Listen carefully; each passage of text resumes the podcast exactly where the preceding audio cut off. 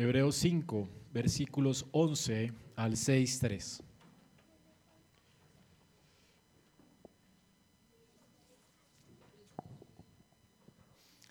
Y con la ilustración que le dimos a los niños, ténganla en mente y vamos a leer junto de la palabra de Dios. Acerca de esto, del sacerdocio de Jesús, tenemos mucho que decir y es difícil de explicar, puesto que ustedes se han hecho tardos para oír, pues aunque ya debieran ser maestros, otra vez tienen necesidad de que alguien les enseñe los principios elementales de los oráculos de Dios. Y ha llegado a tener necesidad de leche y no de alimento sólido, porque todo el que toma solo leche no está acostumbrado a la palabra de justicia, porque es niño. Pero el alimento sólido es para los adultos, los cuales por la práctica tienen los sentidos ejercitados para discernir el bien y el mal. Por tanto, dejando las enseñanzas elementales acerca de Jesucristo de Cristo, avancemos hacia la madurez, no echando otra vez el fundamento de arrepentimiento de obras muertas y fe en Dios, de la enseñanza sobre lavamientos, de la imposición de manos, de la resurrección de los muertos y del juicio eterno. Bueno, y esto haremos si Dios lo permite. Amén. Muy bien, hermanos, el autor de los Hebreos ha estado hablándonos acerca de el sacerdocio de Jesucristo. Y ha hablado acerca de cómo Jesús es superior al orden de Melquisedec, superior a Aarón y es según el orden de Melquisedec. Es un sacerdote extraordinario. Contamos con tal sacerdote que no debería faltarnos nada para la vida y la piedad. En Él tenemos todos los recursos del cielo a nuestra disposición. Lo que se infiere pues es que en la iglesia, con este tal sumo sacerdote, todos debiéramos ser maduros como creyentes. Deberíamos de ser como la luz de la, de la aurora que va en aumento. Deberíamos ser gente extraordinaria en medio de este mundo, como la gente que acabamos de leer ahora, que fueron perseguidos por el Evangelio, sufrieron cárceles y todo esto. Deberíamos de estar duchos en defender la fe. Todos los cristianos deberían ser así. Había algo mal en esta iglesia. Es precioso ver niños crecer con nosotros. De hecho, es muy tierno cuando nacen los niños, es muy tierno ver cómo hacen pucheros, balbucean. E, es hasta tierno el popó, ¿no? ¿Cierto? Y cambiar pañales y a uno le causa cierta ternura esto y es, es lindo. ¿verdad? Cuando yo no tenía hijos me parecía feo el popó y eso, pero después de que uno tiene hijos, uno no le, no le da nada, o sea, es lindo. Realmente es tierno.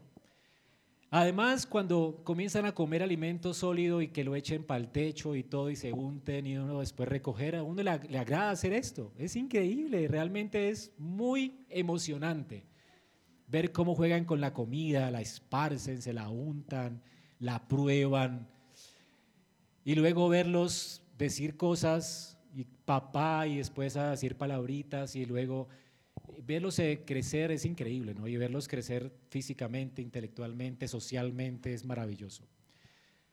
Ahora he tenido personas a lo largo de mi vida que han, luchado con hijos que no les pasa lo mismo. Conozco el caso de una señora que tuvo un bebé, ¿verdad? Y la esperanza de ella que era que creciera natural, pero se dio cuenta como a los cuatro años que él no hablaba, se seguía haciendo popó, seguía usando pañales, y aunque seguía creciendo físicamente, no crecía en entendimiento ni socialmente, estaba casi que incomunicado.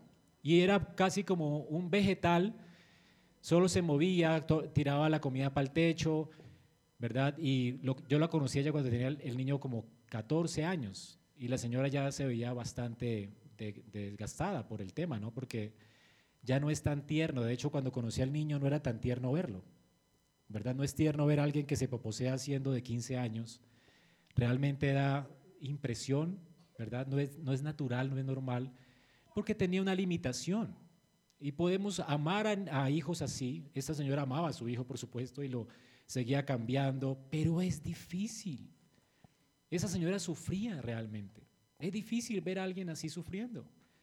No se puede defender por sí mismo, necesita atención las 24 horas, subirlo, bajarlo, y, la, y va creciendo y se hace más complicada la cosa, ¿no? Es complicado, ¿cierto? Se supone que todos tenemos una, una, una esperanza con nuestros hijos. Y cuando no se cumple esto, es angustiante, es terrible y ya no se convierte en algo tan bonito. Se convierte realmente en algo cargoso, gravoso, da tristeza. ¿Verdad? Realmente vemos gente así, uno dice, wow, o sea, difícil. Nos compadecemos de eso y nos entristece, no nos da ternura. Hermanos, y esto de lo, el pesar que tiene la persona que está escribiendo eh, Hebreos. Él de repente va a hablar acerca del sacerdocio de Cristo, pero comienza a mirar la situación que está sucediendo en esta iglesia de los Hebreos, que querían regresar de nuevo al judaísmo. Es como que, que un niño se espere que ya no se meta cosas a la boca, ¿verdad? Y ya crezca. Esta iglesia llevaba por lo menos 25 años, tal vez 20, y se esperaba que no estuvieran consumiendo basura y querían regresar de nuevo a la basura, es decir, a las prácticas judías. Estaban otra vez prestando oído a estas cosas. Y por la situación que estaban viviendo, por la persecución, se estaban sintiendo tentados a abandonar su fe. Y de repente, en vez de animar a otros que estaban intentando abandonar su fe, la iglesia como que, oiga, sí, estaba meditando el hecho de regresar al judaísmo por la persecución. Estaban consumiendo otra vez veneno. Estaban, de hecho, meditando otra vez regresar al balbuceo, como si no conocieran ya a Dios. otra vez hablando así raro. Bueno, y aquí entonces el autor piensa en dos opciones. Y él quiere traerles un remedio, porque quizás están enfermos. Yo alguna, algunas veces yo he balbuceado, siendo grande, cuando he tenido fiebre. Usted le da una fiebre que uno ve visiones y no, no, puede hablar ni decir lo que le pasa a uno porque está absolutamente, eh, sí, con 42 de fiebre uno está delirando, tirando, no puede hablar.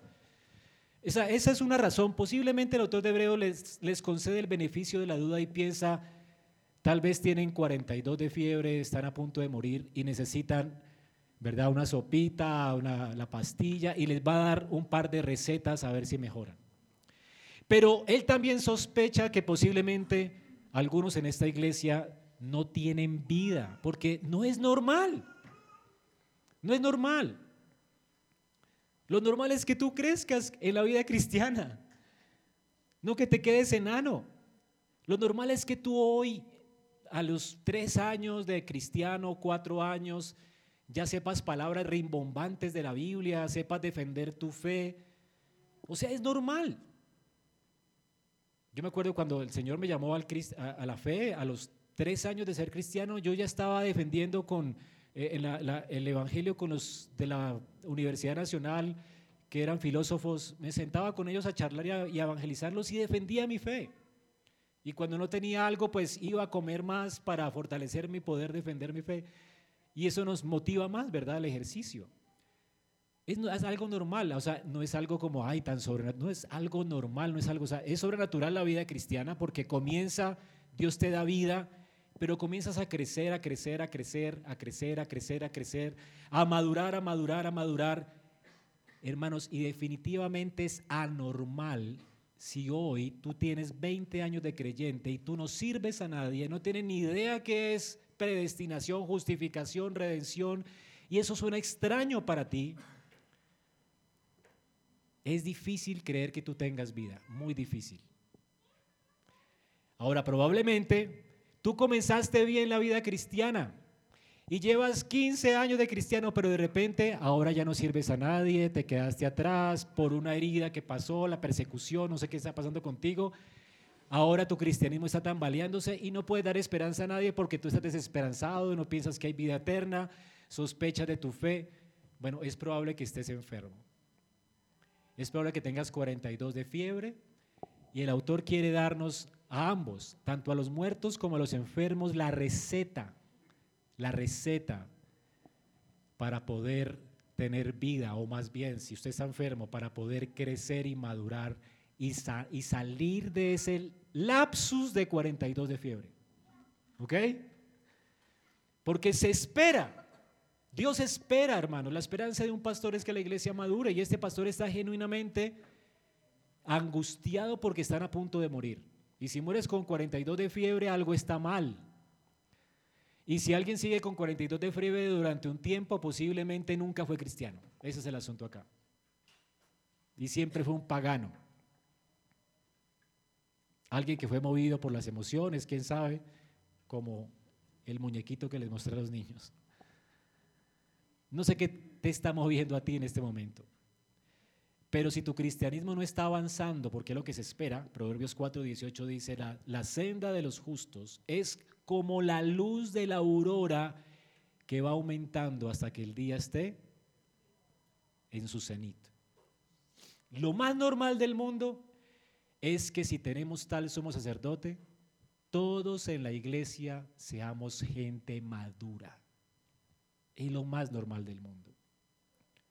Lo anormal es que una iglesia lleve 20 años y todavía haya gente que no tenga ni idea de doctrinas, no sepa cómo instruir a sus hijos, es porque están muertos en sus delitos y pecados.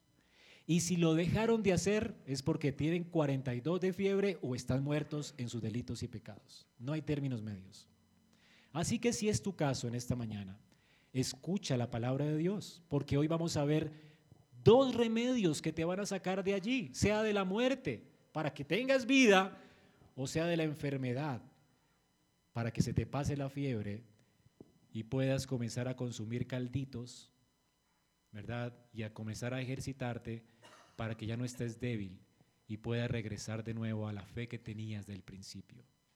La motivación del autor es que nadie tenga, o sea, es una vacuna contra cualquier virus que haya en la iglesia pero también es la palabra viva y eficaz de Dios que puede darte vida en esta mañana. Hay dos cosas que el autor recalca en este texto. En la primera, la primera cosa es que la receta para tener vida o para salir de la enfermedad es la disciplina constante en la piedad. Hay que comenzar disciplinadamente a ejercitarnos en la piedad. Y en segundo lugar, el avance continuo hacia la madurez. Dos cosas que vamos a aprender en este texto en esta mañana, muy cortas. La disciplina constante en la piedad y el avance continuo hacia la madurez. Hermanos, vemos lo primero aquí en la palabra de Dios, en el versículo 11. Acerca de esto, tenemos mucho que decir y es difícil de explicar, puesto que ustedes se han hecho tardos para oír, tardos para oír. Ya debieran ser maestros algunos de ellos, pero ahora necesitan leche porque se han hecho tardos para oír. Esa iglesia se había, se había vuelto perezosa de oído. La palabra cuo tiene que ver en la escritura con la persona que escucha, no que oye simplemente, sino que escucha algo y hay eco. Es decir, que la palabra de Dios viene y la persona vive a la luz de lo que está leyendo, lo que está escuchando. Si yo le digo a mi hija, Elizabeth, tráeme un queso de la nevera, por favor, y ella no va, hay dos opciones, o no es me escuchó, ¿verdad? O no quiere escuchar, ¿cierto? Pero como ya está viva, entonces yo le vuelvo a repetir, Elizabeth, ¿me escuchaste? Mírame, tráeme un quesito de la nevera. Y si no lo hace, y sé que está viva, ¿qué sucede? Pao, pao. Mi amor, tienes que respetar la autoridad, ya te dije una vez. Y te estoy dando una orden, ¿verdad? Y te estoy pidiendo un favor. Entonces, ven, ven, te ayudo con el, oído, ¿cierto? Y pum, pum. ¿verdad? Y como sé que está viva, sé que todos los niños soportan esa dieta y todos aprenden a obedecer a sus papás, ¿o no? La dieta de la varita es increíble. O sea, dice que saca la necesidad del muchacho. Es increíble. O sea, funciona. En todos, en todos los niños. Es matemático, ¿ok? Si no lo han probado, hermanos, no se pierdan de esta bendición grande, la vara. Ellos aprenden, se supone que aprenden, ¿verdad? Con afecto y con amor, pero también con instrucción y corrección. Dios, hermanos, al que ama, disciplina y azota aquel que recibe por hijo. Esta gente perezosa de oído, Dios le está dando la oportunidad en esta carta de arrepentirse como que, oiga, oiga, le estoy dando una orden, no sea perezoso de oído. O sea, como que no escuchó bien, muchacho. No escuchó que Cristo es su sacerdote. No escuchó que lo que le está pasando a usted es normal.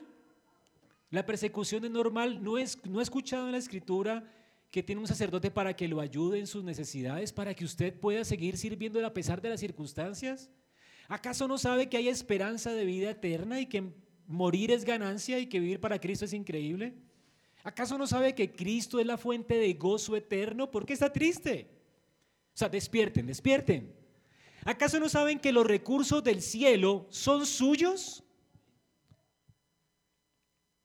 Que todas las cosas necesarias para la vida y la piedad, ¿acaso no saben que nos han sido dados por su divino poder? Como que no escucharon bien, ¿cierto? Entonces voy a detenerme por un momento para usar la palabra. Si ellos no obedecían seguramente acá a esta reprensión, adivinen qué va a usar Dios. Dios al que ama, disciplina. La disciplina comienza con esto, la reprensión pública. Supongamos que usted salga de aquí y no haga nada al respecto, ¿verdad? Y siga siendo igual. ¿Listo? Adivinen qué va a suceder ahora. Si usted está vivo, y, pero está enfermito con 42 de fiebre y no quiere escuchar y no quiere tomarse la pasta, adivine qué va a pasar con el Señor. Se la va a embutir, o sea, a las buenas o a las malas. Dios al que ama disciplina y azota a aquel que recibe por hijo. Así que si usted está volviéndose perezoso para oír, o que está aquí sentado y cada vez que viene el sermón como que usted no vive a la altura de lo que escuchamos, o usted no está leyendo en su Biblia constantemente, o usted no está porque no, no le es conveniente tal vez, algo está mal en su vida. Y si usted no oye las buenas, y si es hijo de Dios, va a oír a las malas, pero va a oír. ¿Ok? Dios nunca deja a nadie enano espiritualmente, a nadie. O madura o madura. O sea, Dios nunca pierde el tiempo con nosotros. O es a las buenas o es a las malas. Pero si ni siquiera las buenas y a las malas y con usted no pasa nada y siguen 20 años allí en la banca sin hacer nada, como el muñeco que les mostré a los niños ahora, sin ser un creyente productivo, sin saber nada de la fe, sin instruir a sus hijos, sin darle esperanza a nadie, sin, sin saber defender lo que usted piensa, adivine qué, usted va rumbo al infierno en la silla de la iglesia. Es lo que va a decir el autor acá. Usted va a terminar en la apostasía porque van a venir las persecuciones y las pruebas, usted va a terminar renegando de su fe y va a terminar en el infierno, en las puertas de Sión. Qué tristeza, ¿verdad? Pero no tiene que pasar esto. Usted puede arrepentirse hoy. El problema no es que la doctrina sea difícil. El problema es el corazón duro. ¿Ven cuál es el problema? Hermano, les voy a decir algo difícil de explicar, lo del sacerdocio de Cristo y todo lo que Él ha hecho por nosotros. Esto es difícil, pero no es porque yo no lo entienda, no es porque Dios no haya hablado claramente. De hecho, Deuteronomio 30, 11, Dios le dice al pueblo de Israel, este mandamiento que yo te ordeno hoy, pues no es tan difícil, pues. O sea, entender el Evangelio no es difícil. No está fuera de tu alcance, no es que no tengas capacidades mentales para hacerlo. De hecho, la culpa no está en Dios porque Él habló claramente en su palabra. Tú no puedes decir quién va a subir al cielo para poder tener el conocimiento de Dios. Eh, hermanos, el cristianismo no es ocultismo. No hay nada oculto en el cristianismo. Todo está escrito y todo es claro. La palabra de Dios dice, la suma de la palabra de Dios es verdad y hay, ella es la antorcha que alumbra. Hay claridad, luz en la Biblia, no oscuridad. Aquí no estamos en una secta que solamente los iluminados pueden entender lo que decimos acá. Es claro. ¿O le parece muy difícil que la fornicación es pecado? Y que hay que apartarse de la inmundicia y la idolatría. ¿Le parece muy difícil confiar solo en Cristo, no en sus obras para la salvación? ¿Es difícil? El punto no es que Dios no sea claro. Tampoco es que Dios no tenga poder para iluminarte para poder entenderlo. O sea, la culpa tampoco se la puedes echar al Espíritu Santo. Porque en el Espíritu Santo hay luz. Él ilumina el corazón del hombre para que pueda entender la palabra y para vivir a la luz de ella. Así que el asunto, no, el asunto no es de parte de Dios. Dios habla claro y el Espíritu de Dios siempre, siempre tiene el poder de iluminar hasta el más vil de los hombres, hasta el más oscurecido como Saulo. Saulo era un rebelde. Dios lo iluminó y se convirtió en un fiel siervo de Dios porque Dios lo sacó de las tinieblas a la luz. Así que la culpa no la tiene Dios. Y es natural entonces que alguien como Saulo, que nació de nuevo, ¿verdad? Que comenzó su vida cristiana como un bebé, que mamó de los pechos de la iglesia, luego creció y maduró hasta convertirse en un, en un apóstol para los gentiles. Eso es normal. Es lo que debería ser, estar pasando con tu vida, hermano. Es normal. Pero ¿es normal en quiénes? ¿Qué hizo Pablo cuando se arrepintió de sus pecados? Es normal para los que escuchan, para los que comienzan su vida cristiana mamando de los pechos de la, de la iglesia y comienzan a tomar leche espiritual, no adulterada. Y luego comienzan a comer carne, carnita y buenos bistec para madurar. Es normal que crezcan, se desarrollen mentalmente, física, o sea, todo espiritualmente es una potencia de persona. Es normal que pase esto. Es lo que, está diciéndonos aquí Hebreos. Entonces la leche espiritual es para los inmaduros en la fe, es bueno que tomen leche espiritual. Se supone que un niño comienza con leche espiritual, ¿verdad? Es decir, una persona cristiana comienza su vida cristiana dependiente de la iglesia, dependiente. Ahora, miren, dependiente cualquiera que sea el tipo de persona en la iglesia. Supongamos que Einstein se convirtiera o algo así, ahora una persona que vive ahora que sea el más inteligente, no sé cuál sería, que se convierta al cristianismo. Mox, eh, los más famosos, bueno, listo. Que se conviertan. Adivinen qué les va a decir el Señor. Ahora ustedes necesitan tetica, ¿cierto? Entonces hable con el pastor Andrés, que no tiene ningún like en, en las redes sociales, a nadie lo conoce, hay un desconocido. Hable con él y él le va a enseñar todo lo que usted necesita para la vida y la piedad. Y viene aquí el más famoso. Eso fue lo que pasó con Saulo. Saulo era famoso famoso. Él era un tipo criado a los pies del mejor hombre de ese tiempo, la mejor universidad de ese tiempo. Era reconocidísimo, salía en las noticias. ¿Ok? Ahora, de repente Dios le dice, Saulo, te voy a iluminar ahora, pum, eh, ahora nace de nuevo. Nació de nuevo Saulo de Tarso y adivinen qué le dice el Señor. Ahora que eres un hombre nuevo, ve y habla con Ananías. No lo conoce nadie en redes sociales, pobre, ese Ananías. Nadie lo quién es Ananías. O sea, ¿verdad? Tuvo que preguntar y esperarlo en la casa porque no tenía ni idea de quién es esa Ananías. O sea, no tenía ni idea. Y llegó el pobre campesino Ananías a, a explicarle el evangelio a Saulo. A darle lechita espiritual. ¿Se acuerdan? Qué humillación, ¿verdad? Ahora, si tú estás muerto aquí en esta banca, lo que tienes que hacer es someterte al comienzo de la vida cristiana. Arrepiéntete hoy de tus pecados. Puede ser que lleves 20 años muerto. Hoy es la oportunidad que vivas. En Cristo hay salvación.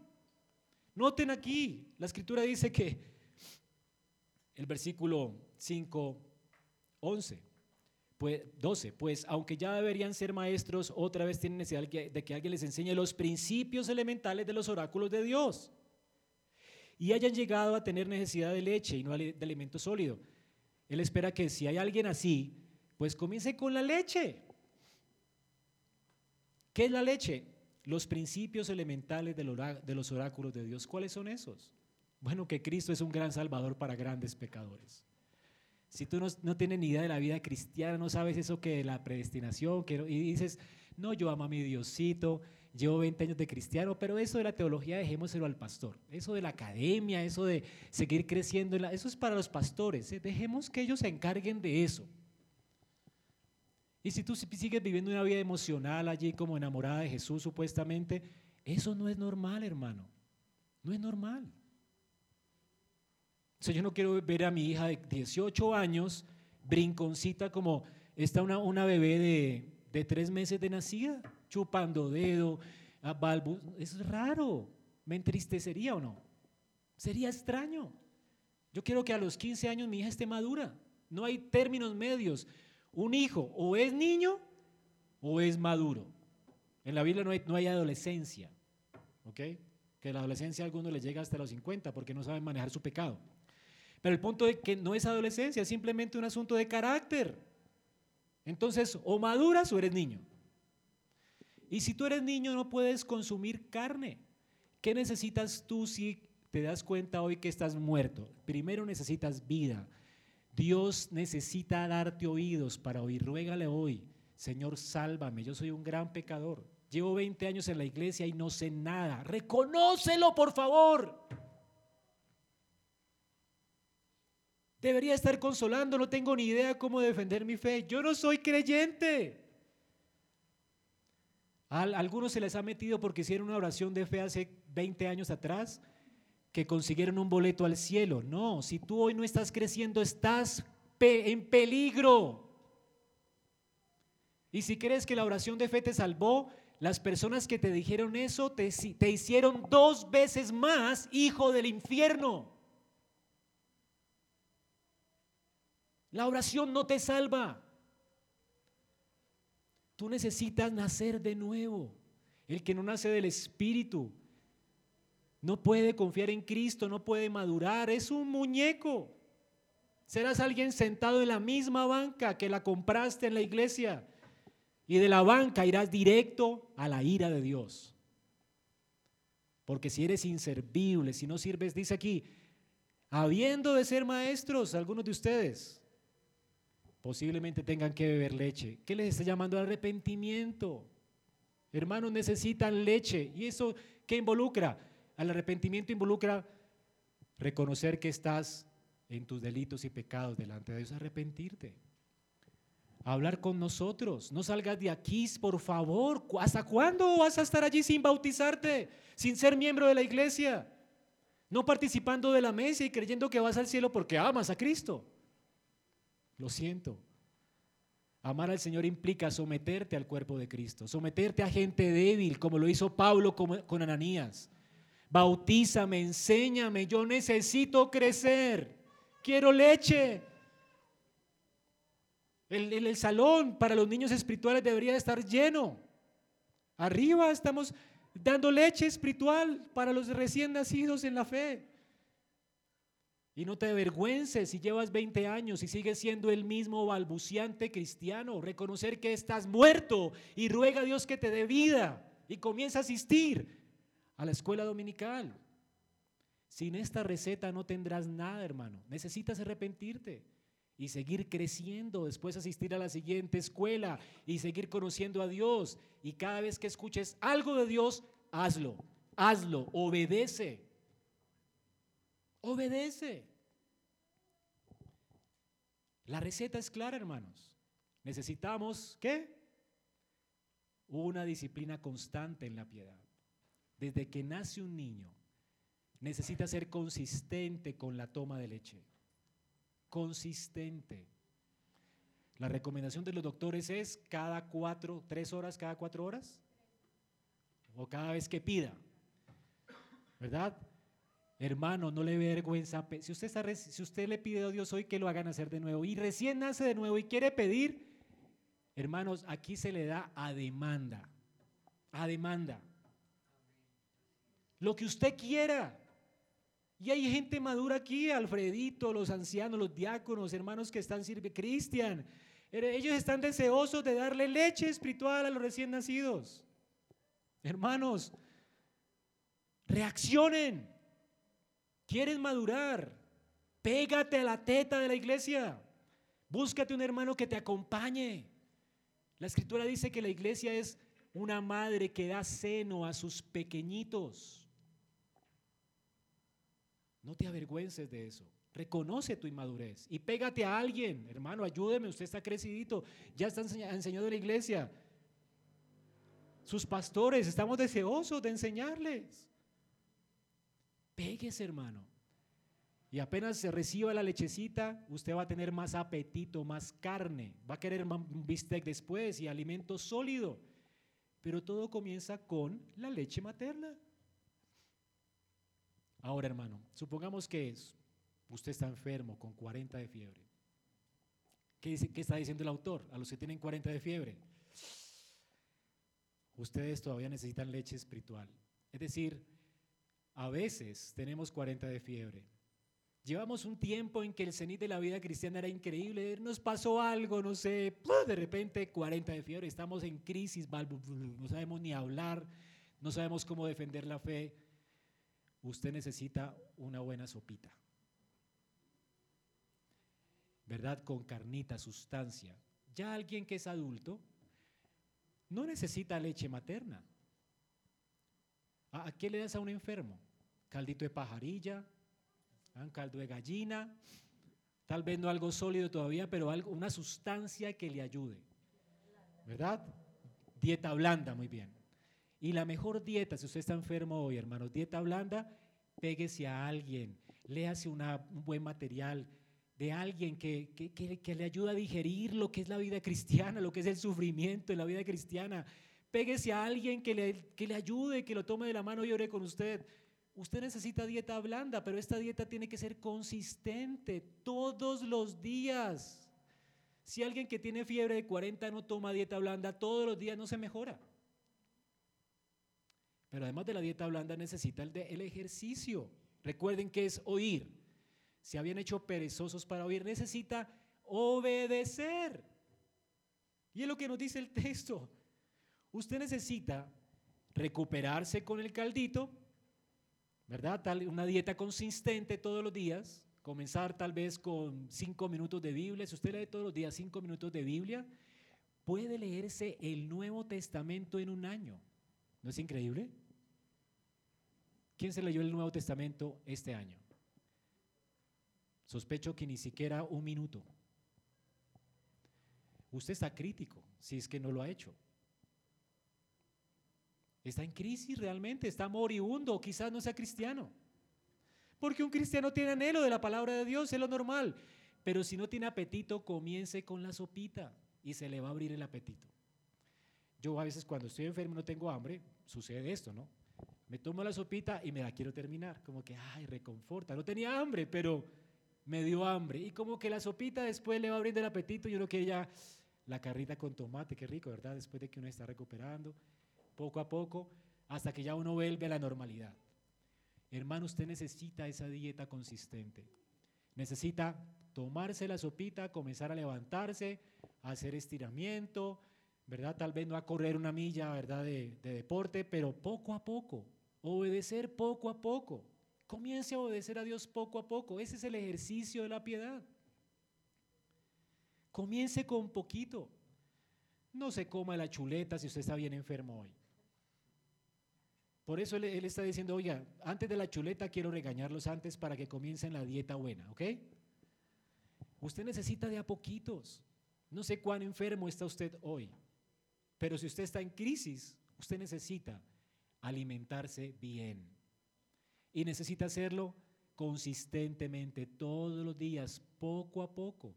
Escuchar y obedecer. Escuchar, meditar y obedecer. Ese es el ejercicio de la piedad. Ahora noten, el ejercicio físico, dice Pablo, para poco aprovecha. ¿Y por qué para poco? Porque te vas a morir. ¿Verdad? A mí me, da risa ahorita que está de moda que las dietas y las cosas, a veces como que se ven atletas los de 50 años porque comen bien, atletas keto, se van a morir. Se van, se van a morir. No, es en serio. Yo digo, bueno, comiendo saludable y todos se van a morir, hermanos. Todos aquí se van a morir, todos. ¿Cierto? Entonces, seguramente el que come bien, sí, aunque no sé qué es accidente, pero también se va a morir. El punto es, hermanos, que aprovecha poco, ¿ok? Pero el ejercicio espiritual para mucho, porque tiene promesas para esta vida y para la vida eterna. Si usted se alimenta hoy, se ejercita en la piedad, decir, escucha y obedece, escucha y obedece, escucha y obedece, escucha y practica, escucha y practica. Ah, Dios me está diciendo que hoy que tengo que ser diligente con la vida cristiana, sí, que tengo que orar, sí, comienzo orando. Ay, soy padre, ¿verdad? ¿No? Dios me está pidiendo que disipula a mis hijos. Comience, comience todos los días a enseñarles. Ay, tengo esposa, ¿verdad? Comience, comience a disipularla. Ay, tengo, ¿verdad que tengo? Comience. Y no le estoy diciendo que comience con una hora de devocional con, con, la familia y vamos a ponernos, eso es una chuleta, le va a caer mal. ¿Sí? Y mañana va a terminar no haciéndolo. Comience 10 minutos. Luego va, se va a abrir el apetito y tal vez le resulte que el devocional se largó naturalmente media hora y luego una hora. Y se van a emocionar todos en la casa después. Y se van a trasnochar eh, leyendo la palabra de Dios.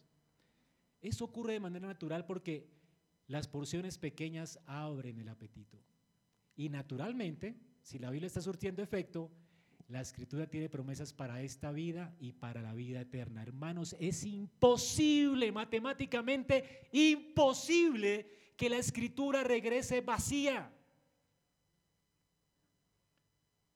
¿Sabían cómo, es comparada la Biblia, en la, Biblia, la, la escritura? Como la lluvia que cae sobre un chamizo y lo convierte en un ciprés. Es increíble, literalmente. O sea, ustedes no saben el recurso que tienen en su mano, en su celular, que lo pueden escuchar cada domingo en su celular mientras van en el carro. Usted no, no, no sé, es increíble, pero tienen que obedecerla. Ese es el ejercicio de la piedad. De nada le sirve a usted escuchar todo el día música cristiana, 10 sermones al día, si sigue, le sigue respondiendo igual a las circunstancias de su vida. De nada le sirvió. Quédese con los cinco minutos de un pastor que le dice, hermana, pida a Dios controlar, hermano, controlar sus emociones. Abandone su maldad, su pecado. No airaos, pero no pequéis. Tome eso y comience a hacer el ejercicio. ¿Por qué me airo? ¿Cuál es mi idolatría? Pastor, amigo, ayúdame a reconocer, yo no quiero más eso, lo odio. Y si usted es intencional solamente en esos cinco minutos que escuchó y comienza todo el día a pensar cómo abandonar la ira, usted no se da cuenta cómo Dios va a usar eso para transformar su vida, hermano. Pero tiene que usted hacerlo. ¿Ok? Dios no le va a dar a usted apetito si usted no come. Dios no lo va a sanar si usted no se somete a la disciplina de la piedad. Es decir, si no escucha y obedece. No es la cantidad de comida que se coma. No comience a leerse toda la Biblia mañana, porque si no la obedece usted está grave. Comience de a poquitos y comienza a revisar su vida. ¿Qué me está mandando Dios? ¿Qué quiere Dios que yo crea aquí? La primera pregunta para un recién nacido. ¿Qué quiere Dios que yo crea de Él, del Espíritu, de mi vida, de mi propio entendimiento? ¿Qué quiere Dios que yo haga? Y luego arrodíllate y ruégale a Dios, Señor, ayúdame a hacer tu voluntad el día de hoy. Yo no quiero más vivir así.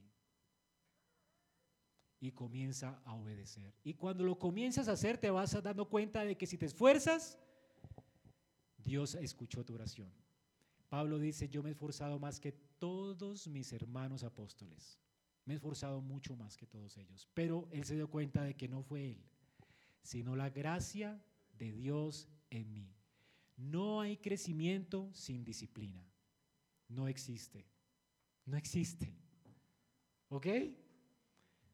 En segundo lugar, hermano, usted necesita entender que hay que avanzar continuamente hacia la madurez. No se puede quedar en las emociones. Un niño que desea leche todo el tiempo es muy emotivo, emocional. Cuando prueba cosas, las tira al techo, juega con la comida, ¿verdad? Y es increíble ver niños así. Pero no es normal ver cristianos de 20 años jugando con el nombre de Dios, haciendo chistes de la vida. se ven ridículos y además es triste. ¿Verdad? Jugando con las cosas de la Biblia. Con, o sea, porque que un niño lo haga, pues está recién nacido. Y que de repente se le salgan cosas que tienen que ver con Dios y blasfeme y cosas por el... Pero alguien que tenga 20 años en la vida cristiana, y que siga usando el, nombre de Dios en vano, que no tenga respeto por Cristo, por su Santo Espíritu, por su palabra, que pisotee la sangre de Cristo con su testimonio y con su vida, esto no es normal. Algo está mal allí. Se supone que tienes que madurar. Decir, no hay que quedarse en la leche. Hay que comer carne y hay que obedecer. Hay que madurar y hay que obedecer. Dios quiere esto. Es la expectativa que Dios tiene como la expectativa que tú como padre tienes de tus hijos. Hay que madurar, avanzar. Si estás en el curso de bebés, te esperamos acá abajo en un año. Si estás en el curso aquí llevas un año, te esperamos en la Academia RA. Si acabaste la academia, te esperamos en la maestría. Pero ¿qué haces? ¿Acaso no sabes que tú tienes una responsabilidad con tu familia? Tienes una responsabilidad con esta nación. Y tú eres responsable del declive moral de esta nación. ¿Acaso no, eres tú la sal de esta nación? La luz de esta nación. Entonces la culpa no la tiene el presidente. ¿Qué estás haciendo tú? Ustedes deberían estar enseñando a otros y ahora parecen balbuceantes niños. Hermanos, esto es un regaño. A no, no nos gusta que la escritura se vuelva personal, ¿verdad? El predicador se está volviendo muy personal, muy personal.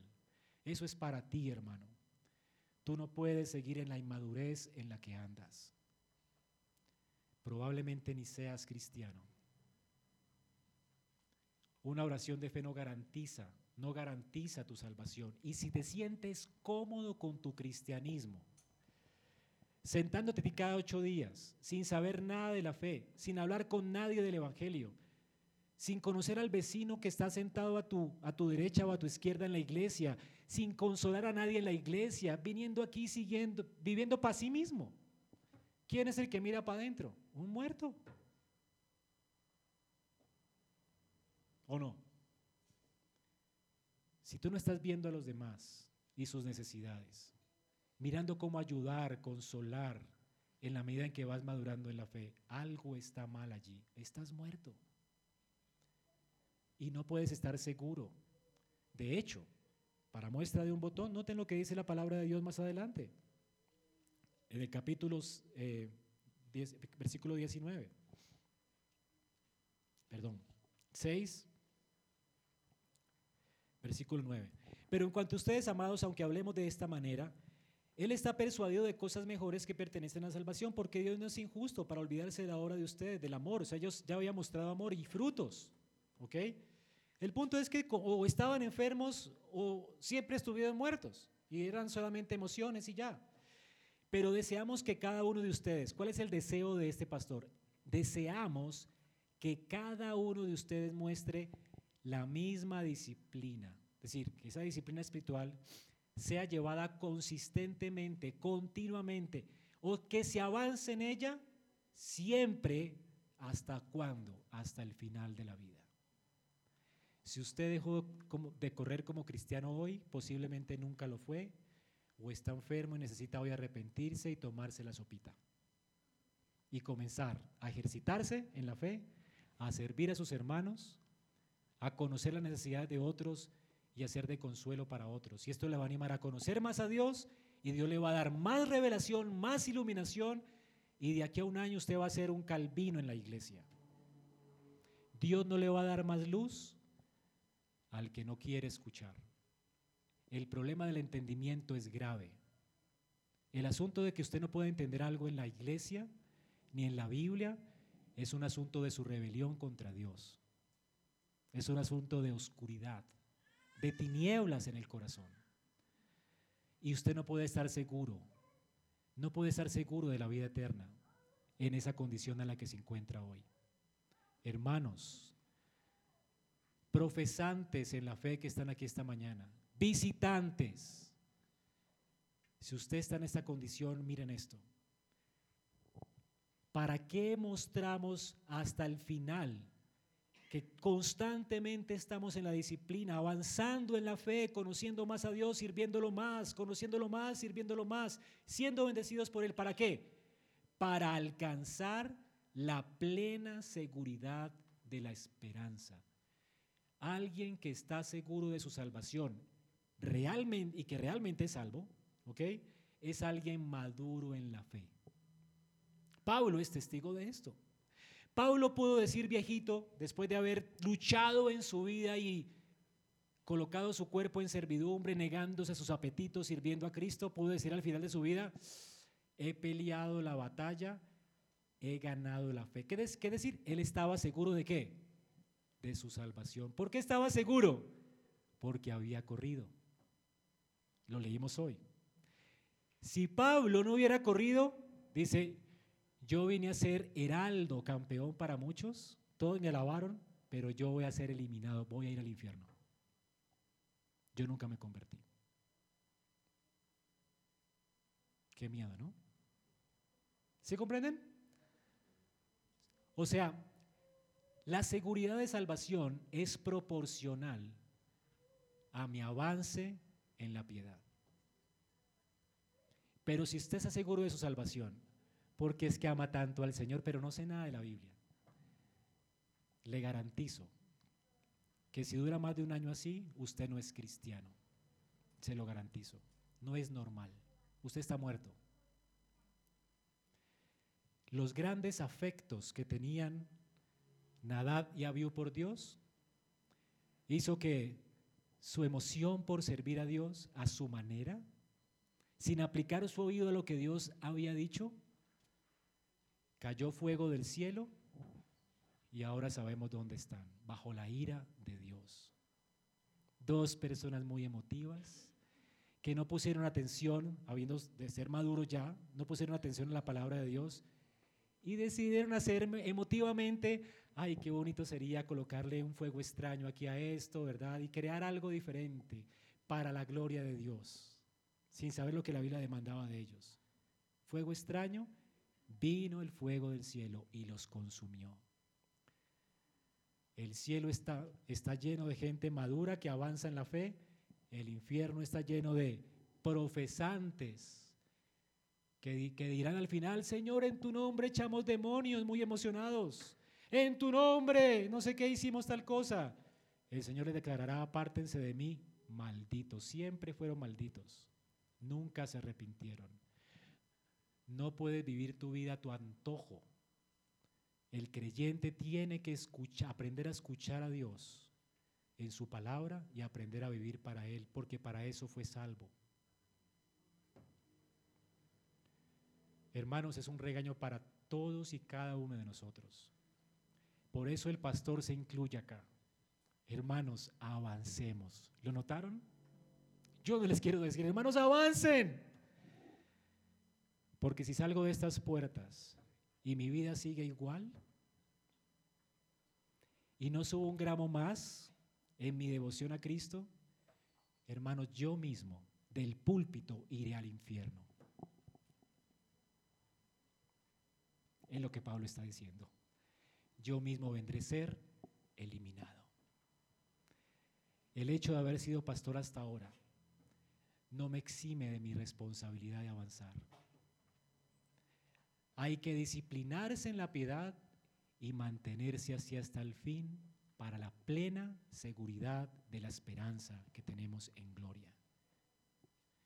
Y si hay esta esperanza, esa esperanza es decir, creces en disciplina, crece tu seguridad de salvación y crecen tus deseos de servir a Dios. Dice que esa esperanza no nos va a hacer perezosos, sino imitadores de la fe y la paciencia de los que heredan las promesas.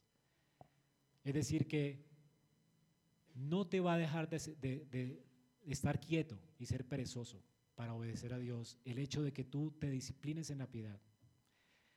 La disciplina en la piedad hace que tú avances continuamente, madures, la madurez te da ese sentido de descanso en que estás realmente, que eres un creyente, que eres del cielo, y, pensar en el cielo y en lo que te espera te da más deseos de seguir sirviendo hasta el final. Es un paquete completo.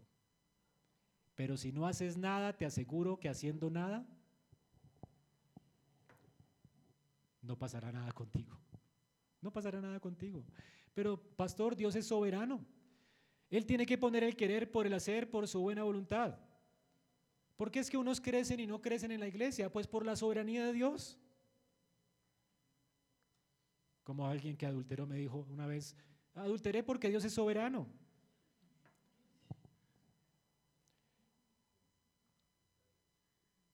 Cuando vas al infierno, tú no puedes culpar a Dios de tu pereza. Cuando un incrédulo va al infierno, jamás podrá culpar a Dios por su incredulidad. Dios a todos los está llamando hoy al arrepentimiento. Y Dios a todos hoy nos está llamando a levantarnos del sueño. Y si no obedecemos, es tu culpa. La Biblia establece que el hombre es responsable y yo no entiendo el misterio. Pero si tú eres responsable con tu vida, ¿verdad? Dios era soberano para enviarte a un lugar de tormento eterno. Pero también Dios era soberano si tú obras conforme a lo que Él establece y obedeces a su voluntad. Dios te dará una corona de gloria. Porque Dios, hermanos, es justo, es fiel. Él es bueno. Él nunca defrauda. Así que, ¿qué harás? Toda la responsabilidad es tuya ahora, hermano. No culpes a Dios por tu pereza. Es un misterio. Yo sé que Dios es soberano y a quien quiere salvar, salva. Pero también la Biblia dice que arrepientas de todo aquel que está en su pecado. Tú tienes que arrepentirte de tu maldad hoy. Dejar como creyente de 20 años en una iglesia pensando que vas para el cielo con cuando no conoces a tus hermanos, no lo sirves, no sabes defender tu fe, no sirves para nada en la iglesia, algo está mal contigo.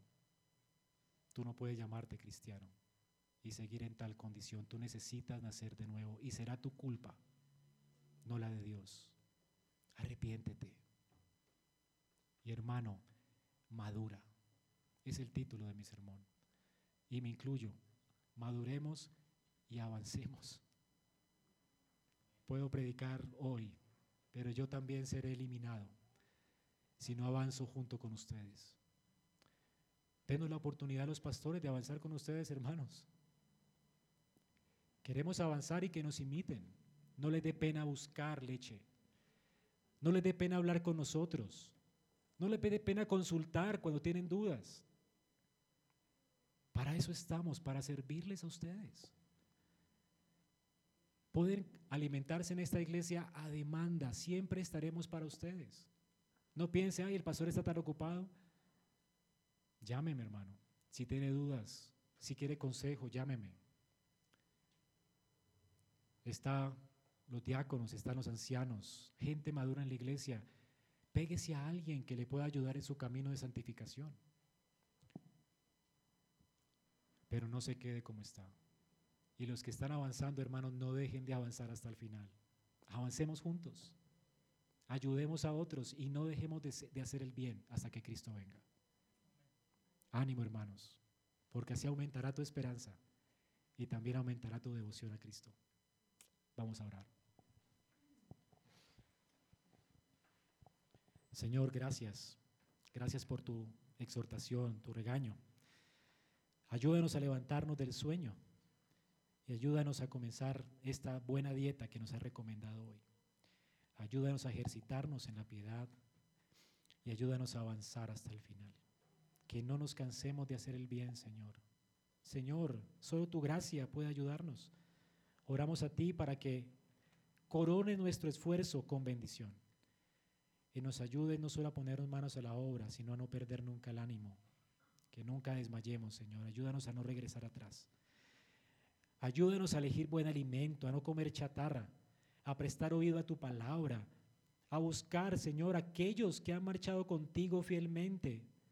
Ayúdanos a vivir bajo el faro de ellos.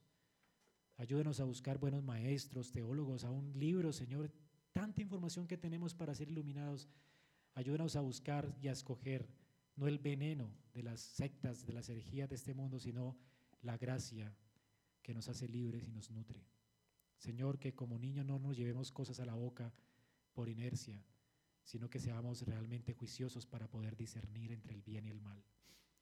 Ayúdanos, Señor, te lo rogamos. No nos dejes como estamos.